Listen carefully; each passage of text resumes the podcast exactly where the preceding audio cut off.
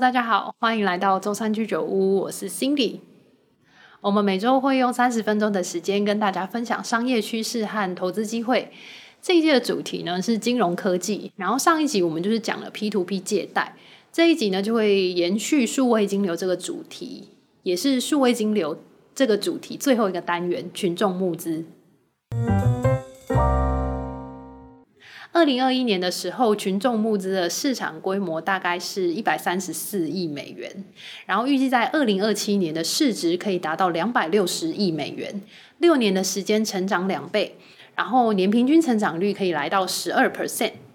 这么厉害的产业还有投资机会，我们当然不能错过。小军是一名设计师，呃，除了他自己会做一些生活小物拿去市集卖之外啊，他也常常在朋友生日的时候亲手做一些自己设计的物品送给朋友。这一次他送给好朋友玲玲的礼物呢，就是一个轻松喝珍珠奶茶的杯子，不仅环保啊，然后也很方便可以吸到珍珠。玲玲收到这个礼物啊，她觉得非常的实用。但是他又觉得，诶，这么棒的产品，怎么可以只有我自己在用呢？应该要推广给更多人。不过，如果要大量生产的话呢，肯定就是要花上不少钱，而且做了很多商品啊，也不见得卖得出去。他们可能还要去找很多呃销售的管道。这一些问题呢，对小军来说，其实是很难凭自己的力量去克服的。于是，李玲就建议小军可以使用募资平台。把它开发这个好用产品的心路历程啊，还有这个真奶杯跟市面上的这些产品相比，有什么样的优势，还有能够为生活上带来什么样方便的地方，都详细的写在产品的介绍里面。那甚至还可以更有创意一点啊，把它拍成一个介绍影片，然后吸引更多人的关注，就可以获得更多的认同，然后吸引其他人可以提供资金。那这样小军呢，就不仅是省下了这个烦恼资金不够用的问题，那生产出来的产品也不怕没有人会来买，就可以更专心的在自己擅长的这个设计领域上面。群众募资其实算是上一级 P2P 借贷平台的一种延伸，因为 P2P 借贷呢是一种点对点借贷方式。那群众募资呢，其实也算是想要借款的这个提案者，透过募资平台向不特定多数人募集资金的方式。透过平台可以帮助提案者找到有兴趣提供款项的支持者。那透过赞助的方式啊，就可以解决提案的人呢，他可能是面对他金钱上面遇到的这个困难，就可以让提案者的这个专案有机会可以实现。那因此呢，一个群众募资的提案呢，其实是由三个参与者所组成的，就是想要募款的人，也就是我们称为提案者，然后募资平台这个平台本身，还有要提供赞助的这个群众，那我们就称这个群众叫做资助者。那提案者呢，今天有一个想要做的产品啊，他就会到这个平台上面去详细的写下他的提案内容。而平台呢，他收到这一份提案内容之后，并不是直接发布哦。其实比较好的平台，应该是要去协助审核提案内容的可执行程度，也算是为顾客把关，避免这个提案的内容可能太过理想化。那有平台把关之后，他觉得这个提案内容 OK 的话，就会发布到平台上面。那所有的这个网络使用者就可以看到相关的资讯。一旦有用户觉得这个提案蛮不错的时候呢，他就可以提供金钱来资助这个专案，也就可以成功的完成一笔群众募资。其实群众募资也不一定要用网络的方式啊，像是我们可能常去一些庙宇，就会看到那个柱子上面有刻有一些捐献者的姓名，这种捐款其实也是群众募资的一种方式。只是我觉得现在透过网络的群众募资算是更加透明的方式，因为你可以去看项目发起方的详细资料，而且平台会设定募款金额还有时间的限制，所以如果到期限到了啊，但是他还是没有达到募款的金额的话呢，那这一笔募资就会宣告失败，款项也会退还给那些提供资金的人，对出资者来说算是很透明、很有保障的。然后群众募资呢，大概可以分成四种。第一种呢，我觉得是一般民众比较熟悉的，就是回馈型的群众募资，就是出资的人啊，在计划前期投入资金，然后发起计划的人呢，就会在募资成功之后回报给出资者当初承诺要做的商品或是服务。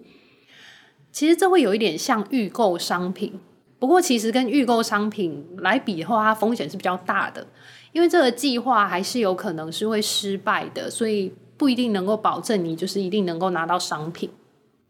那第二种呢，是捐赠型的群众募资，就真的是捐赠。提供资金的人其实并不要求回报，就是像我们刚刚提到早期社会，我们会看到有一些人出资要盖庙宇或是教堂，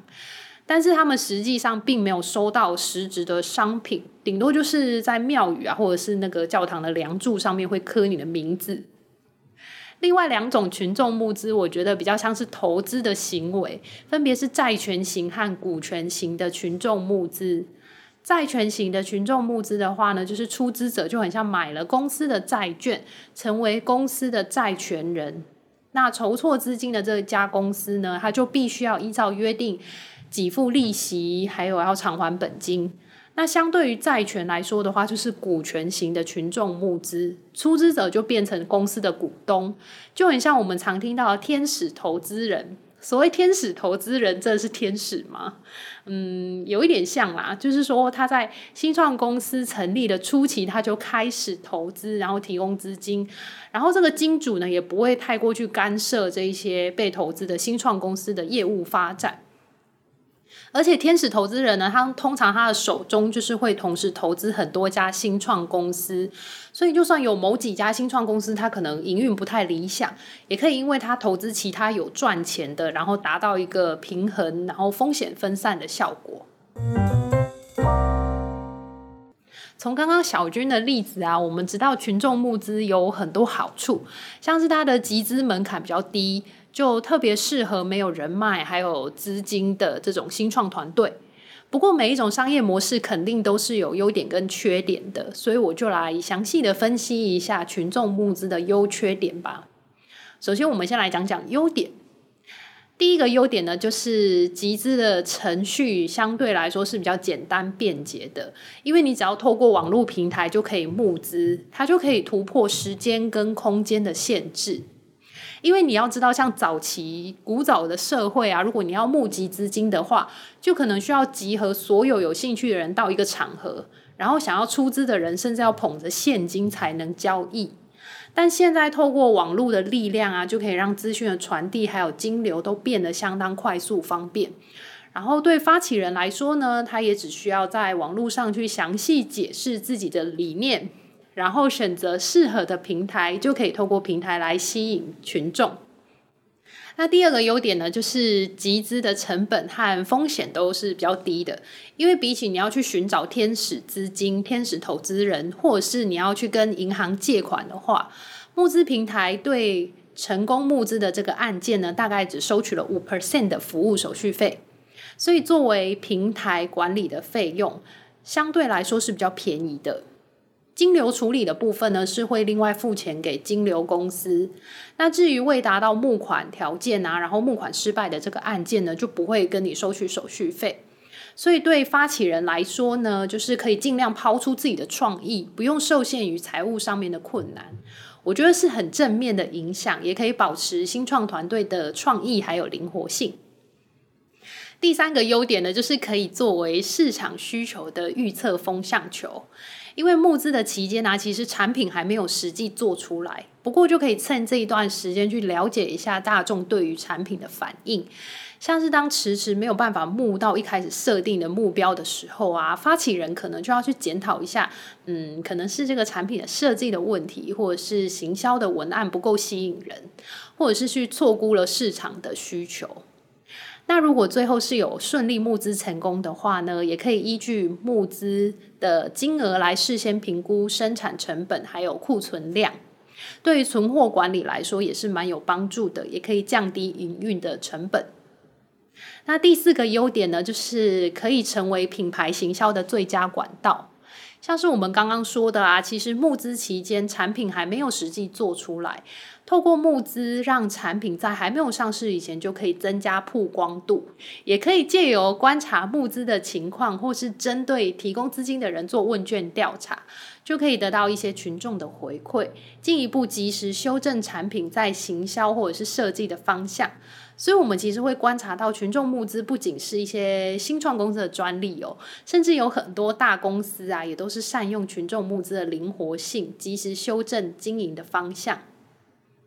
那刚刚以上四点呢，都是优点的部分，所以我们就看完优点，就来看看缺点还有风险的部分吧。呃，我主要就是分成呃，筹资者所面临的风险，然后平台风险，还有出资这一方的风险。那首先对筹资者呢，他会面临什么样的风险呢？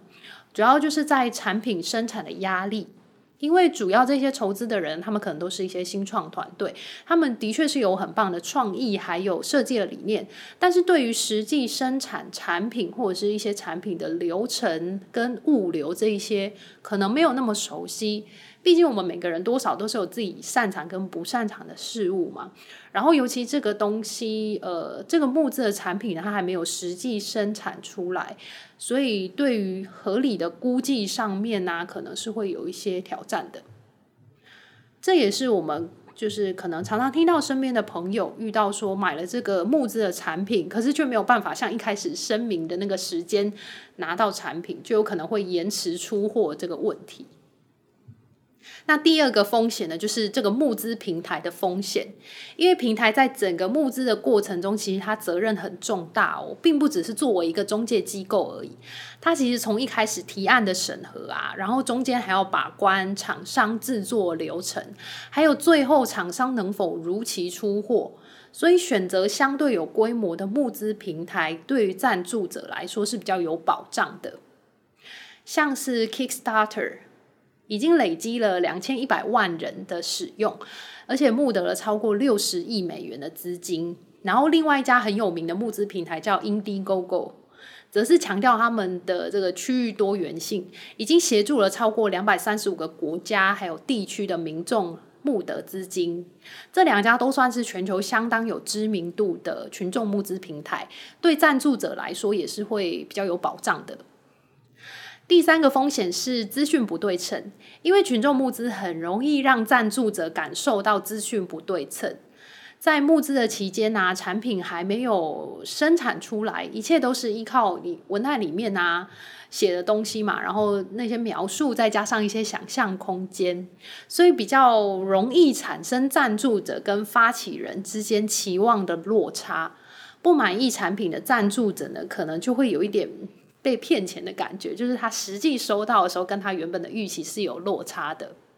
也可能会把这样子的想法传递给身旁的亲友，所以就会让大众产生一种群众募资有骗钱的社会观感。我整理了一些群众募资的统计数据啊，让我们可以了解整个市场的状态。在所有市场里面呢，成功募资的比率大概是二十二 percent，就是大概每五件呢，就会有一件是募资成功的。那赞助者的年龄分布区间大概在二十四到三十五岁，算是相对年轻的族群。虽然北美市场它平均一年可以募得一百七十亿美金，但其实还是有大概百分之三十六的美国人对于群众募资不是那么熟悉。所以我觉得，其实这个市场未来还是挺有潜力的。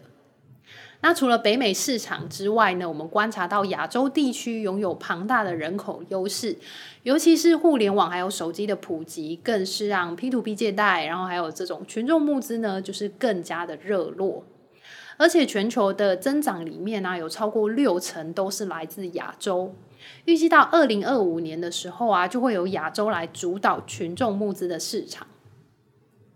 我们刚刚提到两家很具规模的募资平台，Kickstarter 还有 Indiegogo，他们两家公司其实都没有上市，所以我们就没有办法在股票市场里面去直接投资到这两家群众募资的平台。但是我想要介绍一个，就是专注在个人金融还有网络银行的公司 SoFi。然后最近啊，刚好也有新闻呢，看到。呃，作为天使投资人的软银，它就有出售一部分 SoFi 的股份。让 SoFi 的股票在一周内下跌了近八 percent，而且其实今年以来啊，SoFi 呢也随着成长股的估值修正，表现不太好，年至今已经跌了五十 percent 以上，所以我们就要好好来分析一下这家公司，还有它嗯之后呢还有没有什么投资机会？我们先来讲讲 SoFi 成立的过程，它创立于二零一一年，也是一家已经超过十年的公司了。那一开始它是做学生贷款起家的，再逐渐去扩张到个人贷款，也有推出员工福利的项目，就是让公司雇主可以定期缴费为公司偿还他当初的学生贷款，或者是为学生贷款提供再融资的服务，让员工可以把自己的学贷拿来再承做新贷款，就有机会可以拿到更低的利率。有点像是一个一条龙的服务哦，就是从你还是学生的时候，一直到你出社会之后的这个金融服务都包办的。那 SoFi 在二零一六年呢、还成为了第一家获得信用评等公司 AAA 三个 A 评级的线上贷款公司，就是表示公司的这个财务是相当稳健的，而且对于这个负债的管理也是相当表现优异。SoFi 在去年六月的时候上市啊，股票代号就是 SOFI。那值得一提的是，它上市的方式是透过 SPAC 的方式，就不是走一般公开上市的流程。那所谓 SPAC 呢，我这边就稍微解释一下哦，它是一种让公司可以借壳上市的方法，中文翻译成特殊目的收购公司或是空白支票公司。运作的方式其实跟我们今天讲的群众募资有点像。具体的做法呢，就是透过向大众募集资金之后，再把资金交给相当有投资经验的 Spec 管理团队。而且，其实募资完成以前呢、啊，并不确定说，呃，这个 Spec 会去并购哪一家公司。所以，赞助者在提供资金的时候，其实是不知道管理团队会拿去做什么投资项目。这一部分和我们在募资平台上面其实是可以看到商品详细的介绍，是蛮不一样的。所以，相对于群众募资来说的话，Spec 的风险又更高了。因为资助者呢，他提供资金的时候，甚至不知道这个投资的项目内容，只能够相信 Spec 团队的专业判断。不过，通常 Spec 团队呢，就必须在一到两年以内完成并购，不然就要把钱退给这些出资的人，也算是对出资者的保障。在二零二零年啊，透过 SPAC 上市的公司如雨后春笋般的出现，而且主题就是像科技啊，或者是电动车跟绿色能源都是很热门的项目。主要就是因为疫情期间让银行紧缩信贷的政策，所以需要资金的新创独角兽，他们就转而透过 SPAC 的方式来上市。像是二零二零年呢，透过 SPAC 上市的电动车公司 Nikola。还有去年呢，台湾的电动机车 Gogoro 也是透过 Spec 的方式上市的。那很大的优点就是它财务讯息的揭露上面呢，是相较于传统公开上市，一定要遵循美国证交会的这个方式，是来得更有弹性。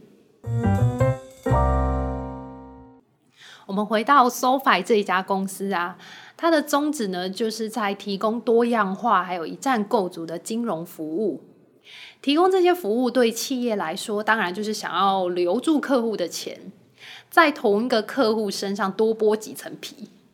呃，不过对客户而言呢、其实他要转换到其他银行的成本也不高。一旦发现其他银行可能提供更好的服务啊，或是贷款有更低的利率的话，就可能会变心。所以，SOFA 要努力的方向呢，就是要持续强化自己产品的吸引力。SoFi 的优势呢，就是在于它是一家以行动服务为主的线上金融机构。对不适应传统金融业的年轻人来说，SoFi 其实是相当具有吸引力的一种服务。今年一月的时候，SoFi 就是获得了银行的牌照，正式成为金融机构。获得牌照之后啊，他就可以自己做更多业务，不像以前可能是要透过跟外部合作的方式，那现在就可以自己掌握更多的主导权，获利也几乎都能够留下来，不像以前可能就是要付出很多的手续费给合作厂商。目前公司的业务啊，主要有分三大类，就是有借款，然后科技平台，还有金融服务。那其中金融服务的部分呢，就是因为它取得了银行的牌照，所以跟传统银行提供一些信用卡，然后投资还有保险那一些服务就越来越像了。SoFi 也透过收购的方式持续拓展经营版图，像是今年它就有收购香港的金融科技公司，扩张它的海外经营版图。接着，我们就来看看公司在八月二号的时候刚开出来热腾腾的财报。呃，看到它营业收入啊，还有营业利润率，还有税前息前获利这三个重要的指标都超出了财务预测。那其中我要特别讲税前息前获利这个指标，它是拿来衡量公司核心业务的赚钱能力，因为它就是把跟公司经营无关的，像是利息呀、啊，还有税务，还有折旧摊销那一些都剔除掉，所以它可以更精准的反映公司主要的业务到底赚不赚钱。那另外，SoFi 的财报啊，我们还可以看到说，他们借款人的平均信用评分其实是相当高的。贷款拖欠率也很低，所以可以看到整体用户的品质是蛮不错的。再来，我们看看 SoFi 的股票分析。它在去年六月一上市的时候，股价就来到二十二美元。那后来在十一月，股价高点大概是在二十四美元。所以你看，六月到十一月，它其实就只涨了两块钱，所以它的价格。从它上市以来，其实成长是蛮有限的。然后现在的价格是腰斩之后又膝盖斩，只剩下七点多块美元。